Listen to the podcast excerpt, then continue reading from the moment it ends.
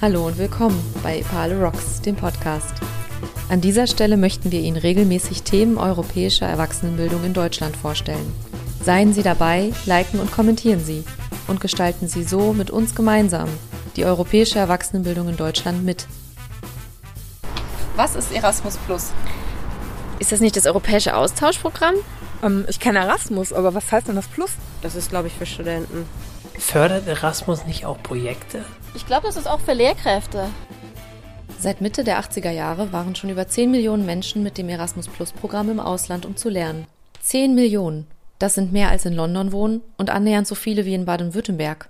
Viele denken immer noch, das Programm sei etwas für Studierende. Aber Erasmus Plus ermöglicht Austausch und Kooperation für alle Bildungsbereiche.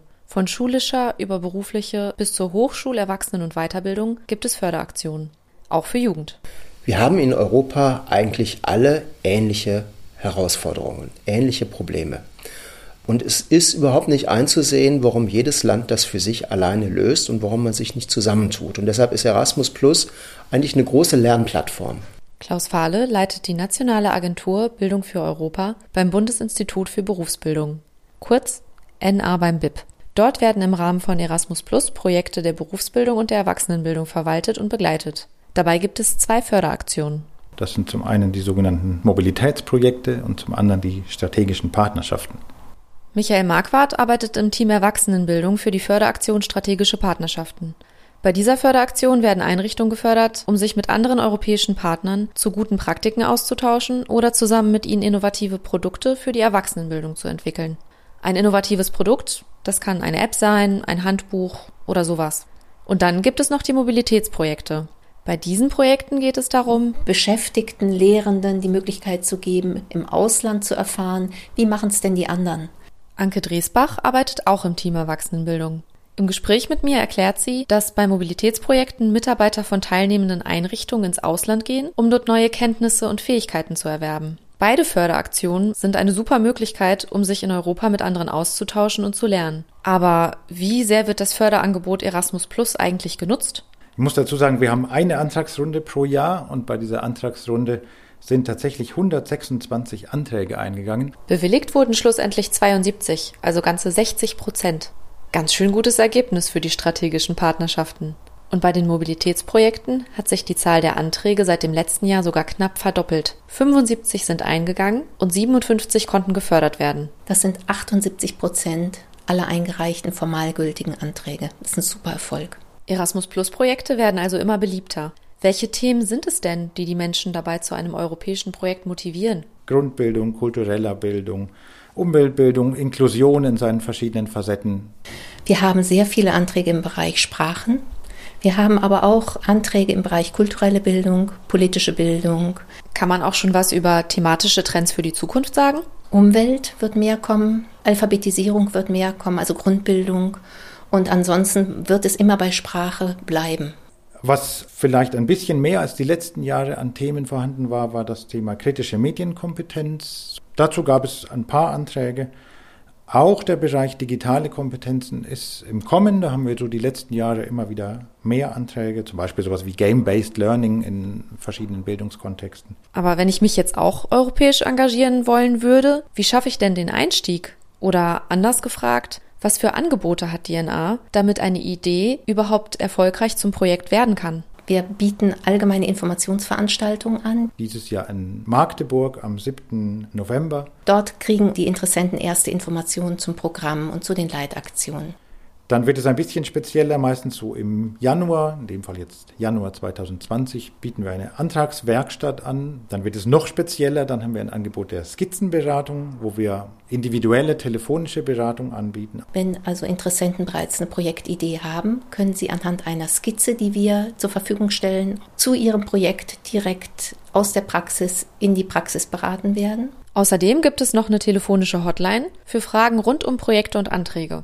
Allerdings brauche ich für Erasmus Plus Projekte logischerweise auch Partnereinrichtungen in Europa. Was mache ich denn, wenn ich jetzt vielleicht noch gar keine Kontakte zu Institutionen im europäischen Ausland habe? Ja, also naheliegenderweise ist dann die Partnersuchdatenbank auf Epale zu empfehlen. Gerade wenn man Partner sucht, dort sind auch viele Einrichtungen verfügbar. Dort schaut man dann, ob irgendwas zu seinem, ja, zu seinen Bedarfen passt. Wir haben jetzt schon von einigen Unterstützungsangeboten der NA gehört, aber noch längst nicht von allen. Damit Sie den Überblick behalten, hänge ich Ihnen die Informationen an den Podcast an. Aber jetzt würde ich gerne noch mit Klaus Fahle, dem Leiter der NA, und Sibylla Dreves, der Leiterin des Teams Erwachsenenbildung, sprechen. Wer nämlich mitverfolgt, was gerade in der EU so passiert, der weiß, dass einiges in Bewegung ist. Wie geht es in diesem Zusammenhang für Erasmus Plus weiter? Mir hat mal jemand aus dem Europäischen Parlament gesagt, es gibt im Parlament kein einziges Förderprogramm, das so unumstritten ist wie Erasmus Plus. Für Erasmus Plus wird es auf jeden Fall weitergehen. Aber wie? Das wird gerade verhandelt, denn die aktuelle Förderperiode läuft nur noch bis Ende 2020. Frau Drews und Herr Fahle haben mit mir über ihre Einschätzung gesprochen, was das Folgeprogramm Erasmus Plus und die Erwachsenenbildung in dem Programm angeht. Also für das Folgeprogramm erwarten wir eine weitere deutliche Budgetsteigerung. Der Vorschlag der Europäischen Kommission sieht über die Gesamtlaufzeit eine Verdoppelung des Budgets vor und der Vorschlag des Europäischen Parlaments sogar eine Verdreifachung.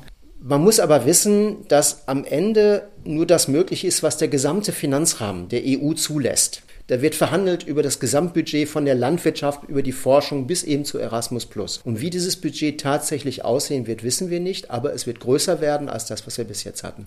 Okay, das klingt vielversprechend. Auch wenn die genauen Rahmenbedingungen natürlich noch geklärt werden müssen. Aber kann man denn inhaltlich für die Erwachsenenbildung schon irgendwelche Änderungen absehen? Was auch neu sein wird und wichtig ist zu wissen, ist, dass es in kleinem Rahmen auch Fördermöglichkeiten für Lernende in der Erwachsenenbildung geben wird. Und auch wichtig zu wissen, dass neben Themen wie Beschäftigungsfähigkeit und gesellschaftlicher Teilhabe auch Themen, die sich um europäische Werte und europäische Bürgerschaft ranken, im Mittelpunkt stehen werden. Das sind ja fürs Folgeprogramm ziemlich positive Aussichten. Jetzt frage ich mich natürlich, wie sieht es denn für EPALE ab 2020 aus? Also man kann in dem Vorschlag der Kommission für das neue Programm gut sehen, dass IPALE eigentlich erwachsen geworden ist. Im alten Programm war es eine kleine Aktion, war es versteckt äh, in den Texten. Jetzt ist es prominent erwähnt in einer Leitaktion, wo man sagt, wir wollen in den nächsten sieben Jahren diese Plattform EPALE fördern und weiter ausbauen. Es ist Wissensmanagement, es ist Kooperationsplattform, es ermöglicht Einrichtungen, Partner zu finden, es ermöglicht auch interessante Inhalte zu teilen und zu kommunizieren. Und ich glaube, dass wir auf so etwas wie EPALE im neuen Programm gar nicht verzichten können. Man darf gespannt sein, was das neue Programm so mit sich bringen wird. Wir von EPALE werden Sie natürlich über die Plattform auf dem Laufenden halten und auch die entsprechende Seite der NA verlinken. Falls Sie jetzt Interesse an einem europäischen Projekt haben, also die Förderchancen sind so gut wie nie. Schön, dass Sie zugehört haben bei Epale Rocks, dem Podcast über europäische Erwachsenenbildung in Deutschland.